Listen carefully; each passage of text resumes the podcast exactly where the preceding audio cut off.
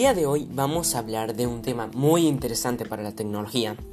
Hoy hablaremos de la nueva generación de videojuegos que van a revolucionar a la industria. También hablaremos de las dos grandes potencias que son PlayStation y Xbox o Microsoft como algunos lo llaman. Primero, lo primero. La pregunta que todos nos hacemos. ¿Cuáles van a ser los precios de las consolas? Pensé, uff, van a ser carísimas. Pero Microsoft nos sorprendió mucho cuando publicó en sus redes sociales que la Xbox Series X iba a costar nada más y nada menos que 499 dólares, que es un precio realmente razonable por sus atributos. La consola la podremos ver en acción este 10 de noviembre, que va a ser un mes muy importante porque se acercan las navidades y como todos sabemos los niños quieren consolas nuevas. ¿Verdad que sí? Claro que sí, todos queremos. Mientras que PlayStation nos sorprendió con su directo donde presentaron algunos de los juegos más importantes para la industria como God of War, Call of Duty Cold War, que se ha vuelto uno de los lanzamientos más esperados para los fanáticos de esta saga, que por cierto yo adoro. Y también en esta presentación nos dijeron los precios y lanzamiento de la consola. La consola costará el mismo precio que la Xbox Series X, un precio de 499 dólares. Vaya, vaya, nos han sorprendido mucho.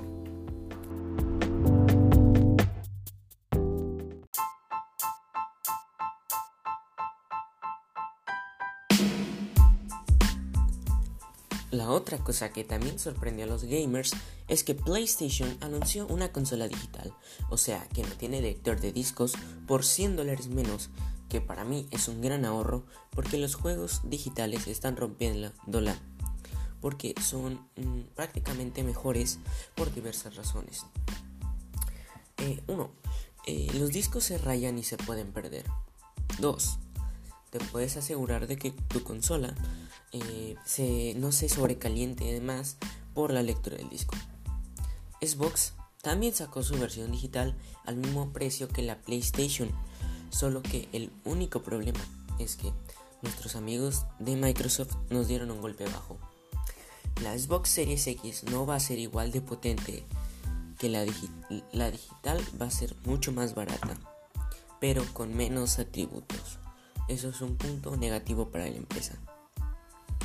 Otra cosa con la que Xbox nos sorprendió es que, según muchas fuentes de filtraciones y demás, aseguran que la Xbox Gold que sirve para jugar juegos en línea evidentemente de Xbox, algo con lo que muchas personas se contentaron, ya que PlayStation no pide este servicio.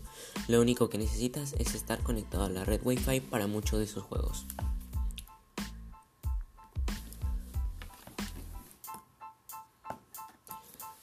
Yo, Axel Daniel Valtierra Núñez, realmente prefiero la PlayStation por razones que no quiero contar para no aburrirlo, la verdad.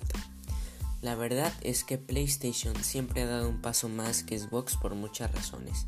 La primera y más importante a mi parecer, las consolas de esta marca siempre nos dejan claro que realmente se esfuerzan en sus diseños que son realmente futuristas, mientras que Xbox, pues te digo que la mayoría de generaciones son una caja con cables adentro. No le ponen eh, nada de estilo a sus consolas que sí, sus atributos son mucho mejores a los de PlayStation a veces. Los compradores también queremos ver algo de estilo en nuestros hogares cuando llegues a casa y que te encuentres con un pedazo de consola que dices wow. Bueno amigos, yo me despido por hoy. Recuerden que siempre vamos a hablar de los temas más importantes sobre la tecnología. Bye bye.